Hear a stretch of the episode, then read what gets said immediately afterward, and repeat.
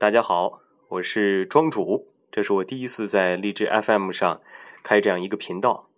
之所以要开这个频道呢，是因为我许下了一个愿望，嗯，许下了一个承诺，我答应一群大宝贝儿和小宝贝儿们，争取每天晚上九点钟的时候给他们讲睡前故事。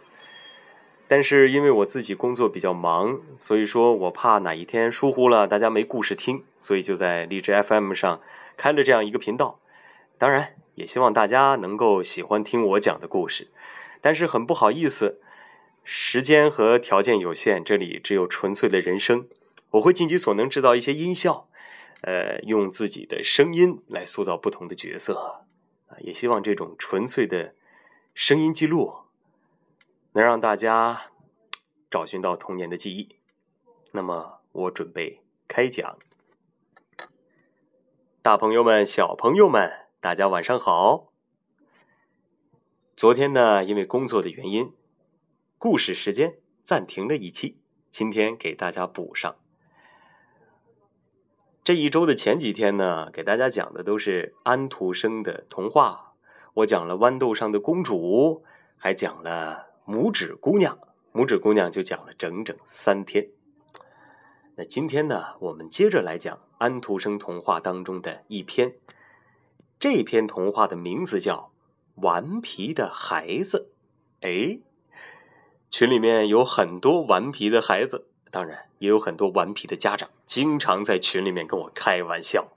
但是没关系，正是因为你们如此的可爱，所以我才要给你们讲故事。所以排排坐，分果果，故事要来了。顽皮的孩子。从前有一位老诗人，哎，这位老诗人非常的和善。有一天晚上，外面刮起了可怕的风暴，呜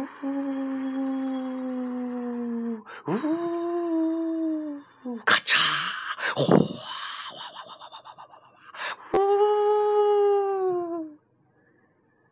老实人一个人在家里，不过他的家非常的温暖和舒适，因为火炉里面的火非常的旺。只见火在熊熊的燎着，苹果烤得嘶嘶嘶的发响。嗯，香。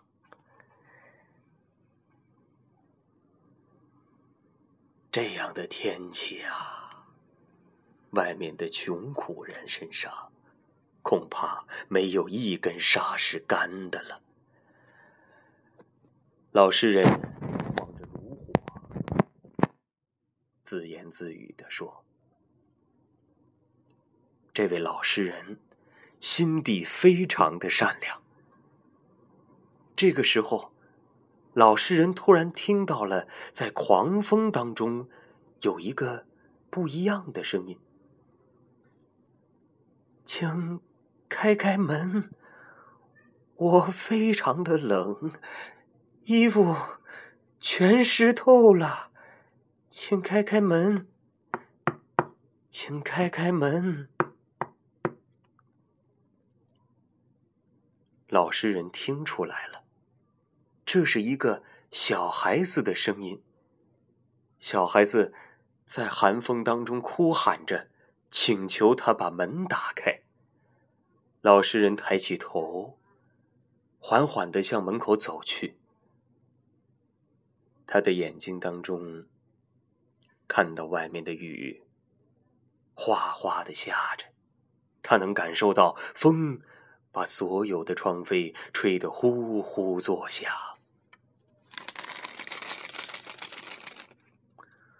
哦，这个可怜的小家伙！老实人边走边说：“他把门打开了。”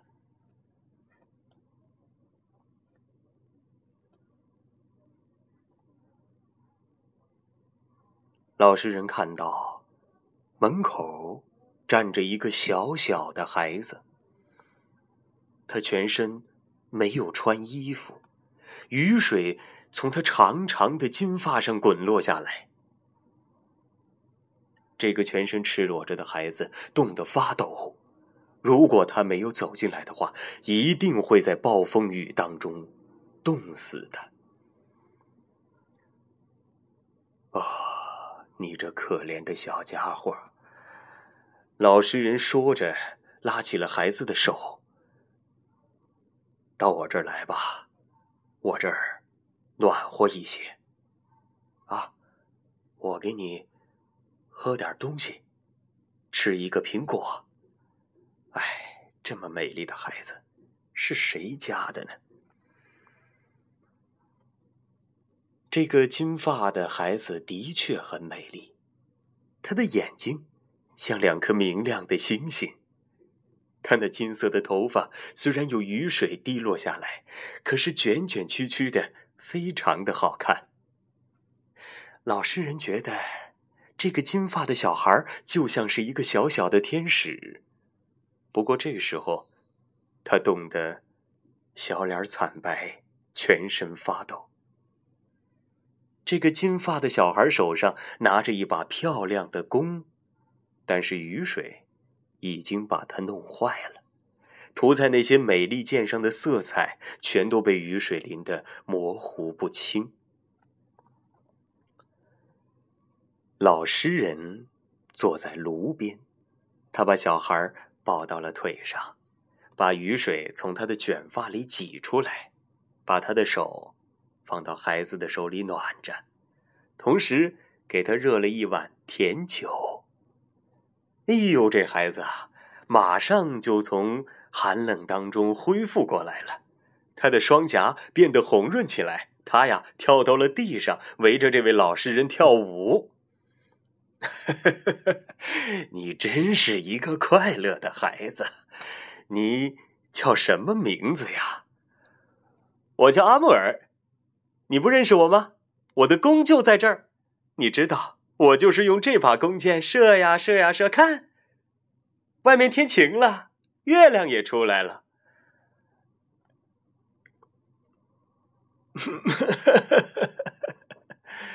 不过，你的弓已经坏了，老实人笑着说道：“这倒是很可惜的。哎，它还很干呢，并没有受到什么损害。喏，弦还很紧，我倒是要试它一试。”说着呀，这个金发的小男孩把弓一拉。架上一支箭，对准了目标，向这位和善的老诗人的心中射去。你看，我的弓箭究竟损坏了没有？说着，他大笑一声就跑掉了。这个孩子多么的顽皮呀！他居然向老诗人射了一支箭，而且。这位老实人还把他请进温暖的房间里来，对他非常的和善，给他喝最好的酒，吃最好的苹果呢。故事讲到这儿，哎，大家有没有在中国的寓言故事当中有类似的记忆呢？比如说，农夫和蛇，哎。这个是中国的吗？我也不知道，大家不妨去确认一下。我又想起了南郭先生。哎，南郭先生讲的是滥竽充数吗？哦，要不就是东郭先生。好吧，但是这些故事我们以后都会去讲，各位大宝贝儿和小宝贝们不妨去查一查。我们接着说这个故事啊。这位和善的老实人中箭了，他躺在地上大哭起来。哦，不，对于一个老人，应该是默默的流泪。哎呀，这个阿木尔真是一个顽皮的孩子。我要把这件事情告诉所有的好孩子们，叫他们当心。不要跟他一起玩耍，因为他会跟他们捣蛋。哎，我很好奇，这位老人到底有没有去世呢？这个安徒生好像也没有写。不过，所有的好孩子们、女孩子们和男孩子们听说了他讲的这个故事。哦，看来老实人，哦，看来老实人还是很幸运的存活了下来，真好。这些好孩子们听了老实人讲的这个故事，都对顽皮的孩子有了戒心。然而，他还是骗过了他们，因为他非常的伶俐。哎，当大学生听完了课走出来的时候，他就穿上一件黑上衣，腋下夹着一本书，在他们旁边走过。这些孩子们一点都没有看出他是谁，于是他们就挽着他的手，以为他也是一个学生呢。这个时候，他就把一支箭射到了他们的心里去。当女孩子们到教堂去接受坚信礼的时候，他也在后面跟着他们。可能很多人不熟悉坚信礼是什么。哦，在基督教里面啊，小孩子受了洗礼之后，到青春发育期间，一般都要再接受一次坚信礼，以加强和巩固他们对宗教的信心。受坚信礼呢，是进入成人阶段的标志。也可以理解成为成人礼。如果对宗教方面比较感兴趣的朋友，可以查一查这方面的资料。那么，这个顽皮的阿木尔跟在女孩子们的后面，又会发生什么呢？女孩子们发现总是有人跟着他们，而且这个人就坐在戏院里的烛台之上。哎呀呀！烛台之上光耀夺目，刺眼极了。哎呀，人们就把这个阿木尔当做一盏明灯。可是不久之后，大家就知道完全不是这么一回事儿。他在御花园里，在操场上跑来跑去。是的，他从前有过一次射中了你们的爸爸妈妈的心了吗？你只需要问一问他们。你就会听到这样一段故事。嗨，这个阿木尔真是一个坏孩子，你们呐绝对不能跟他有任何来往。他在跟着每一个人。你想想看，有一次，他居然把一支箭射进老祖母的心里去了。不过，这是很久很久以前的事儿喽。老祖母的伤早就已经治好了，但是老祖母心里一直都没有忘记这个顽皮的阿木尔。呸！那个恶作剧的阿木尔。不过听我讲了这个故事，你现在知道阿木尔是一个多么顽皮的孩子了吧？最后想问一问大家：阿木尔究竟是源自？哪个神话当中的形象呢？这个小问题，大家不妨开动一下你聪明的小脑瓜儿，查查资料。下一次记得在群里回答我一下。不过这个故事啊，也告诉大家一个这样的小小的道理：其实每一个孩子心中，甚至于每一个大人心里，都住着一个顽皮的阿木尔。小的时候，谁没有淘气过呀？谁没有跟爸爸妈妈顶过嘴呀？谁没有去掏过鸟蛋？甚至于拼命的跑，不小心摔倒了，腿儿都卡秃噜皮儿了。